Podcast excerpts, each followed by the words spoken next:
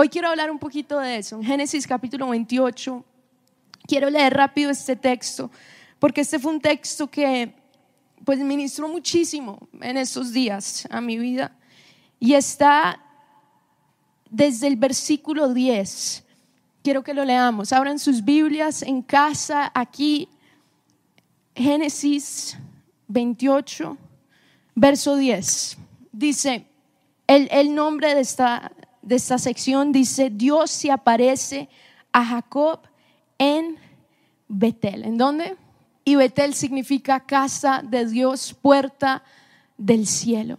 Y hoy quiero tratar, si le quieren poner un título a esta enseñanza, es Encontrando a Dios en Betel. Y dice así, salió pues Jacob de Beerseba y fue a Arán. Y llegó a un cierto lugar y durmió allí porque ya el sol se había puesto, y tomó de las piedras de aquel paraje y puso su cabecera y se acostó en aquel lugar y soñó.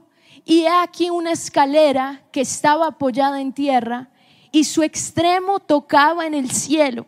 Y he aquí ángeles de Dios que subían y descendían por ella. Y aquí Jehová estaba en lo alto de ella, el cual dijo, yo soy Jehová, el Dios de Abraham tu padre, el Dios de Isaac, la tierra en que estás acostada te la daré a ti y a tu descendencia. Será tu descendencia como el polvo de la tierra, te extenderás al occidente, al oriente, al norte, al sur, y todas las familias de la tierra serán benditas en ti y en tu simiente. Verso 15, y he aquí que yo estoy contigo y te guardaré por donde quiera que fueres, y volveré a traerte a esta tierra porque no te dejaré hasta que haya hecho lo que te he dicho. Y despertó Jacob de su sueño y dijo, ciertamente Jehová está en este lugar y yo no lo sabía. Y tuvo miedo y dijo, cuán terrible es este lugar. No es otra cosa que casa de Dios y puerta del cielo. Y se levantó Jacob de mañana y tomó la piedra que había puesto de cabecera y la alzó por señal. Derramó aceite encima de ella y llamó el nombre de aquel lugar Betel, aunque Luz era el nombre de la ciudad primero. E hizo Jacob voto diciendo, si fuere Dios conmigo y me guardare en este viaje en que voy, y me diere pan para comer y vestido para vestir, y si volviera en paz a casa de mi padre, Jehová será mi Dios. Y esta piedra que he puesto por señal será casa de Dios. Y de todo lo que me dieres, el diezmo apartaré para ti. Bueno, cuando estaba meditando en este texto, el Señor me empezó a hablar muchísimo porque Jacob en este momento, para entender el contexto de esta palabra, Jacob aquí no es el Jacob padre de doce hijos, no es el Jacob que ya había visto bendición tras bendición, no es el Jacob que, que tal vez ya había, ya estaba viviendo la plenitud de Dios. Si nosotros leemos unos capítulos anteriores, Jacob tiene la naturaleza de Jacob, el, significado de Jacob es el que engaña, el que suplanta. Vemos un capítulo anterior, si ustedes leen la historia, engaña a Esaú. El capítulo anterior entra en complot con su mamá y su padre bendice a Jacob pensando que era quién? Esaú. Y en el capítulo 27 tú ves la bendición que Isaac le da a Jacob. Y es una bendición poderosa. Es una bendición donde, donde Isaac le dice, Jacob, tú vas a, a, estar por encima de tus hermanos, reyes saldrán de ti. Y es una tremenda promesa. Pero esa promesa, aunque él la recibió, no se hizo realidad de una. Al contrario, el contexto de, ese, de este pasaje, el verso 10, si ustedes pueden ver, dice, salió pues Jacob de Berseba. ¿Por qué salió? ¿Por qué? Porque Saúl empezó a decir que cuando Isaac muriera, él se iba a consolar haciendo una cosa, matando a Jacob. Porque Jacob le robó su primogenitura y Jacob le robó su bendición. Entonces Jacob, en ese momento, la mamá lo llama. Obviamente aquí se ve, eh, y en la Biblia pues se ve claramente que Isaac, el preferido de Isaac, y la Biblia lo dice, era Esaú, y el preferido de Rebeca era Jacob.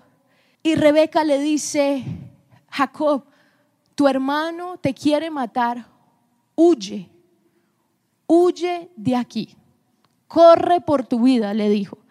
Y cuando se le pase, vuelve aquí, ve a la casa de mi padre. Y este es el contexto. Jacob no está saliendo bajo una bendición de Dios. Jacob literal está huyendo, está corriendo por su vida, está desesperado, está solo, está con miedo de que el hermano lo mate y un miedo que estuvo con él por años, porque años después, cuando volvió a encontrarse con su hermano, seguía ese temor. Entonces, esta no es una salida de que Dios le dijo, ve a tal lugar. No, esta es una salida de desesperación. Jacob salió huyendo. Jacob estaba solo, no salió con honores, no salió con bendiciones, no salió con riquezas, no salió con nada. Él estaba totalmente solo. Y ahí llegamos al verso 11. Y dice, y llegó a un cierto lugar. Diga conmigo, cierto lugar. No sabemos cuál lugar era, lugar X, pero ese lugar representó algo para Jacob. Un lugar en que él mismo, él mismo se había llevado a ese lugar. Él mismo se había metido en las que se había metido. Él mismo estaba donde estaba por sus propias decisiones. Él mismo llegó hasta ese punto. Pero me encanta ahí cómo la historia empieza a cambiar. Y cómo en ese cierto lugar, cierto lugar que no había sido escogido por Dios, Jacob terminó ahí. Pero en ese cierto lugar la vida de Jacob cambió drásticamente. Ese fue el momento en que Jacob tuvo su primer encuentro sobrenatural con Dios. Es la primera vez que él tiene una experiencia, él individualmente con Dios. Tal vez él en casa escuchaba a su padre hablar de las experiencias. Tal vez él decía, ay, yo me acuerdo cuando mi papá casi me sacrifica, pero vino el ángel, intervino. Y tal vez Jacob escuchó todo esto. Creció escuchando de las experiencias de Isaac, de las experiencias de Abraham, pero él nunca había tenido sus propias experiencias. Jacob quería tener, por eso él quiso la bendición. No era malintencionado. Uno dice, bueno, Jacob por lo menos quería la bendición, pero lo quería a su manera. Él quería la bendición y él pensaba que podía comprar la bendición. Y termina ahí huyendo, solo, desesperado, sin nada. Yo no sé si tenía cobija, sabemos que no tenía ni almohada, porque ¿qué dice la Biblia? Que él buscó y encontró varias piedras y con esas piedras hizo una almohada. ¿A cuánto les gustan las almohadas bien duras? Levante su mano. Jacob los entiende, les gusta igual que una piedra. Eso fue lo que él encontró como una almohada. A mí me gustan más blanditas. ¿Cuántos son como yo? Almohada blandita. No, lo bien, eso es lo mejor. Ahora, yo no sé cómo Jacob pudo dormir así. Pero vemos el nivel en el que él estaba. Pedí aquí que me encontraron una piedra. La Biblia dice que le encontró una piedra y era lo único que tenía. No tenía nada más. Y cuando él encontró esta piedra, para mí esta piedra, a lo largo de la historia, nos vamos a dar cuenta lo simbólico que fue esta piedra. Porque esta piedra, yo creo que cuando Jacob llegó, le sacó la piedra, que solo había una piedra. Pero cuando Jacob llegó, él se sentía desesperado, se sentía solo, se sentía sin propósito. Y dice la Biblia que él se acostó, literal se acostó. A mí me gusta ponerme en el lugar de la persona y yo digo, bueno, cuando uno se acuesta, yo no sé si les pasa a ustedes, pero es cuando a veces más dudas surgen. Es ahí uno acostado. es cuando más incertidumbre, es cuando a veces la incertidumbre es mayor que la promesa. Es ahí cuando uno empieza a pensar en lo que ni siquiera debería estar pensando. Y yo creo que Jacob se acuesta totalmente solo y él dice, ¿qué va a hacer de mi vida? ¿Qué? Y yo intento pensar qué pensó Jacob en ese momento de desespero, donde su única compañía era una piedra, nada más. Donde lo único que él tenía era eso, todas las incertidumbres, todas las dudas. Y él, una piedra acostado mirando al cielo. Yo creo que él pensó en esa bendición que eh, Isaac le dio. Y él dijo, Señor, ¿tú cómo vas a hacer esto? ¿Tú cómo vas a transformar mi situación? Yo pensaba en todo eso y yo creo que el año 2020 a muchos nos, nos trajo a, a esta situación, a cierto lugar. Todos teníamos planes y tal vez teníamos proyecciones, promesas. Yo no les miento, empezó el 2020 y uno tenía tal vez esa promesa como, como Jacob de, wow, Dios va a hacer esto y esto y esto. Y nada se cumplió y al contrario, termino el año es con una piedra diciendo, Señor, tengo más incertidumbres que certezas de lo que tú harás. Y ahí se encuentra Jacob, meditando, pensando. Pero viene algo que cambia la historia. Y es en el verso, creo que es en el verso 12. Miren lo que dice. Dice el verso 12, y soñó. Y he aquí una escalera que estaba apoyada en tierra y su extremo tocaba en el cielo. Y he aquí ángeles de Dios que subían y descendían por ellas. Yo les hago una pregunta.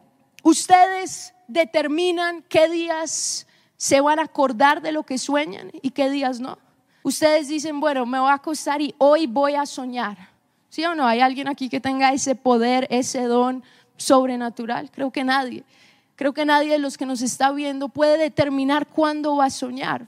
Hay personas que sueñan sueños proféticos de Dios. Hay personas que sueñan sueños pues infantiles, nada que ver, que están con Mickey Mouse, yo no sé. Hay personas que sueñan eh, pesadillas, o sea, hay, hay diferentes tipos de sueños, pero un sueño como el que recibió Jacob fue un sueño dado por Dios. Jacob no inventó este sueño. Jacob no dijo, ay, yo voy a soñar esto. No. Y aquí yo quiero hablar sobre una característica y es la misericordia de Dios. La misericordia de Dios que hablaba hace un poco con mi hija, la misericordia de Dios se vio reflejada en ese momento. Jacob acostado, Jacob sin rumbo, simplemente la dirección de su mamá que le dijo, Huya, mi hijo, huya por su vida y allá usted verá, cásese allá a ver si le va bien. Pero Jacob tenía más incertidumbres que certezas y aquí, con sus fallas, con sus pecados, pero con un corazón dispuesto, Dios tiene misericordia de él. ¿Y cómo tiene misericordia de él? ¿Cómo se ve reflejada la misericordia de Dios en Jacob? En el sueño. Dios le da un sueño y saben, la misericordia de Dios en nuestras vidas se ve reflejada de diferentes formas. La misericordia de Dios no es algo que Él tiene, es algo que Él es. No es que Dios empezó a crecer en misericordia, no, Dios es misericordioso, es su naturaleza. Pero Él refleja su naturaleza de misericordia de diferentes formas. La pregunta es, ¿estoy viendo, estoy escuchando la señal de misericordia de Dios hacia mi vida. La misericordia de Dios no es algo que yo merezco. No es algo que yo le puedo decir, Dios, porque hice esto y esto y esto, tú debes ser misericordioso conmigo. No. Una cosa es la compasión. Uno puede sentir compasión y no hacer nada. Dios no solamente tiene compasión, Él se compadece y cuando se compadece muestra su misericordia. Y en ese estado de Jacob, Dios le da un sueño. Y en ese sueño, él ve que, ¿qué hay aquí? Una escalera. Y en la escalera él empieza a ver ángeles que suben y bajan. Y ve que Dios está encima. Otra traducción dice que Dios estaba encima y quedó al lado de él. Cuando yo meditaba en este texto y meditaba en la misericordia de Dios, en cómo se ve reflejado en eso, cuál es la misericordia de Dios, que Dios nos revele la escalera para tener acceso al cielo. Nosotros como seres humanos fuimos privados. Hubo una barrera que no nos dejaba acceder a Dios, que no nos dejaba sentir a Dios, y saben, la mayor incertidumbre que una persona puede tener o el mayor vacío que una persona puede tener es el vacío de no tener a Dios en él. Alguien dijo, hay un hueco en el corazón del hombre y ese hueco tiene el tamaño de Dios. Es decir, uno puede intentar llenarlo con muchas cosas, pero solo Dios va a llenar ese vacío. Y aquí vemos que Jacob tiene este sueño cuando yo meditaba en esto, el Señor me empezó a hablar cómo la misericordia de Dios se ve reflejada en todo lo que Jesús hizo por nosotros aquí en la tierra. Todo el plan de Dios fue hacer una escalera para conectarnos con el Padre. Si tú no has entendido que esa es la esencia del Evangelio, te estás perdiendo del mayor tesoro que una persona pueda tener. Acceso directo a Dios. Hay una escalera, en este momento no, no podemos solos, pero en la misericordia de Dios. Y tú dices, bueno, pero ¿cómo, cómo entiendo la misericordia de Dios? A veces leo el Antiguo Testamento y leo el Nuevo Testamento y, intento entender cuál es, dónde está la misericordia de Dios. Escuché la historia de un niño que le dijo a su papá, él intentando entender eh, la, la, Biblia, y él le dice al papá, le dice, papá, una pregunta, Dios el Dios del Antiguo Testamento y el Dios del Nuevo Testamento eh, no los entiendo. Y el papá le dice, ¿cómo así? Les dice, y el hijo le dice, papá, el Dios del Antiguo Testamento era antes de que se convirtiera a ser cristiano. Y el papá le dice, no, hijo, Jesucristo es el mismo ayer, hoy y por siempre. Y para alguna gente dice, pero es que yo leo el Antiguo y se ve el juicio, se ve la justicia de Dios. Pero saben, en el Antiguo Testamento la palabra misericordia se ve cuatro veces más frecuentemente que en el Nuevo Testamento. Tú encontrarás la palabra misericordia más veces en el Antiguo Testamento que en el Nuevo Testamento. El Nuevo Testamento no es que sea otro Dios, Dios es el mismo, Dios no ha cambiado, pero Dios tiene características y de la misma forma que Él es fiel, que Él es misericordioso, Él también es justo. Y la justicia de Dios, cuando la justicia, la característica de la justicia de Dios ve la iniquidad, hay juicio, porque es la naturaleza de Dios. Pero cuando vemos el Nuevo Testamento, vemos el plan de Dios y hay cosas que yo no entiendo. Y yo le doy gracias a Dios, aunque no entienda algunas cosas, pero lo que entiendo hoy es que la misericordia de Dios al vernos se vio reflejado en lo que Jesús hizo en la cruz. No entiendo cómo fue posible que un hombre en la cruz del Calvario haya llevado nuestros pecados, haya borrado nuestra iniquidad, haya llevado el castigo que no nos dejaba tener acceso, los llevó en la cruz. No entiendo cómo la cruz se volvió en la escalera que me conecta al cielo. Pero esa fue la mayor revelación que Jacob tuvo. Dios le mostró a Jacob la escalera para tener acceso a Dios. Y esa escalera para nosotros se ve en la persona de Jesucristo.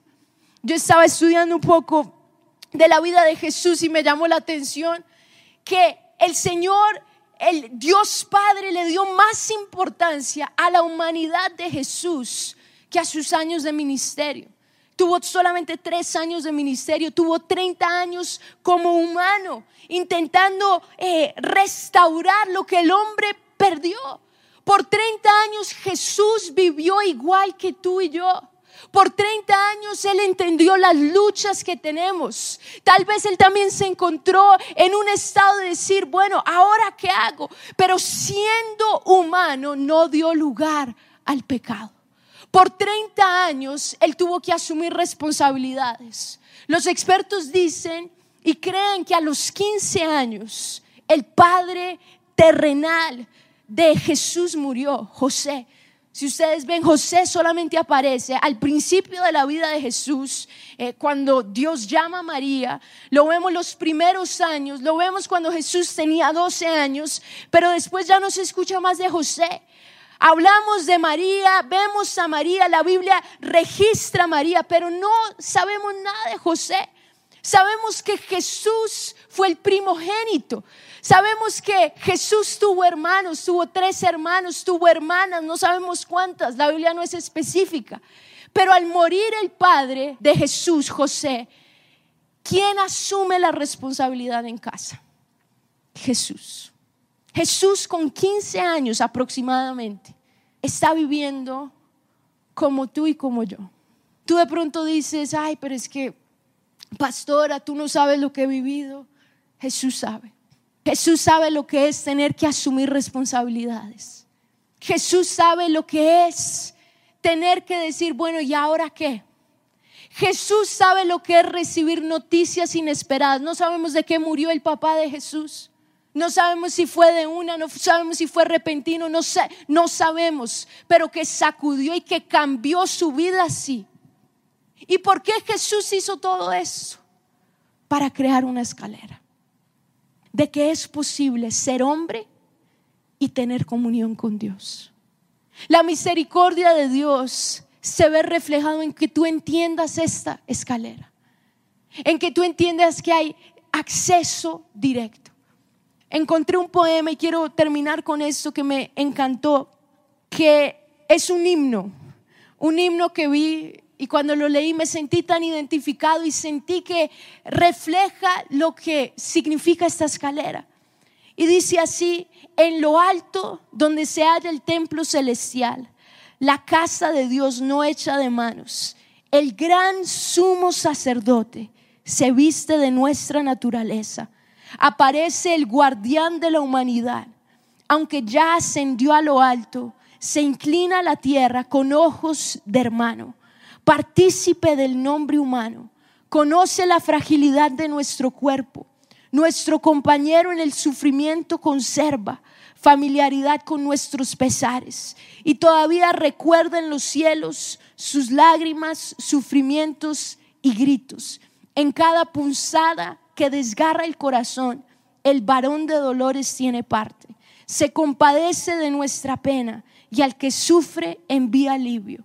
Confiadamente pues al trono traigamos todos nuestros pesares, pidiendo auxilio al poder celestial para que nos ayude en el día malo. Eso es lo que hace esta escalera. La escalera hace que Dios venga a mí y la escalera hace que yo vaya a Dios. La misericordia de Dios más grande se ve reflejada en la cruz del Calvario. Cuando Jacob despierta, él dice, ciertamente Dios estaba aquí. Y en cuanto él tiene este sueño, Dios le da una promesa. Él no le dice, te voy a dar riquezas, te voy a dar eso. Él le da una gran promesa. Pero para mí la más importante es, yo estaré contigo. Esa es la mayor promesa que una persona pueda tener. Yo te quiero preguntar, ¿cuál es tu mayor anhelo para el 2021? Cuando yo empecé a hacer mi libro de los sueños, mi mayor deseo es Dios, que tú estés conmigo. Yo puedo tener éxito en esto, en esto, en esto, pero si tú no estás conmigo, no es éxito. Moisés y mi esposo hablaba de esto. Él decía, tierra prometida sin Dios no es tierra prometida. Yo no quiero éxito sin Dios, porque el verdadero éxito es cuando Dios está contigo. El evangelista Reinhard Bonnke decía, eh, mi hogar, yo me siento pleno no en X nación o aquella nación, porque él vivió en muchas naciones. Unas que uno para uno, el estándar humano, uno dice, ah, esta es mejor que esta, ahí se ven mejores oportunidades. Pero él decía, y esto fue en una conversación con él, él decía, para mí el mejor lugar era el centro de la voluntad de Dios, era que Dios estuviera conmigo. La esposa me decía, en una ocasión estábamos en un país en África, Había una guerra civil en ese momento, se disparaban afuera de nuestra casa, pero sabíamos que Dios estaba con nosotros, que Dios quería que estuviéramos ahí y ahí estábamos plenos. ¿Saben cuál fue la mayor promesa que recibió Jacob ahí? La promesa de que en cuanto él tiene acceso con Dios, Dios le dijo, yo estaré contigo. Y saben, esa ha sido mi oración para lo grande, para lo pequeño. Dios, no dejes que tome ninguna decisión sin que tú no estés conmigo. Hoy yo te quiero preguntar, ¿en qué has visto reflejado la misericordia de Dios? Hoy yo te quiero preguntar, ¿cuál ha sido tu respuesta a la misericordia de Dios? La misericordia de Dios a veces tú la ves, a veces tú no la ves, tú ni siquiera sabes de, de, cuántas Dios te libra, pero cuando lo vemos tan claramente, ¿cuál es nuestra respuesta? Y saben la respuesta que Dios quiere a su misericordia, es que nosotros subamos esa escalera. Que no nos quedemos solamente mirando y diciendo, ay, gracias Jesús por lo que tú hiciste, pero que entendamos por qué Jesús hizo lo que él hizo porque Él tuvo misericordia. Fue el plan de Dios. ¿Por qué Jesús creó acceso? En esta escalera cada andar tiene gotas de la sangre de Jesús. No veamos la escalera, no veamos la sangre de Jesús como algo lindo, como algo de decoración. Ay, gracias Señor por tu sangre, gracias Señor por la cruz, pero ahí no tengo acceso. Mi vida con Dios está igual.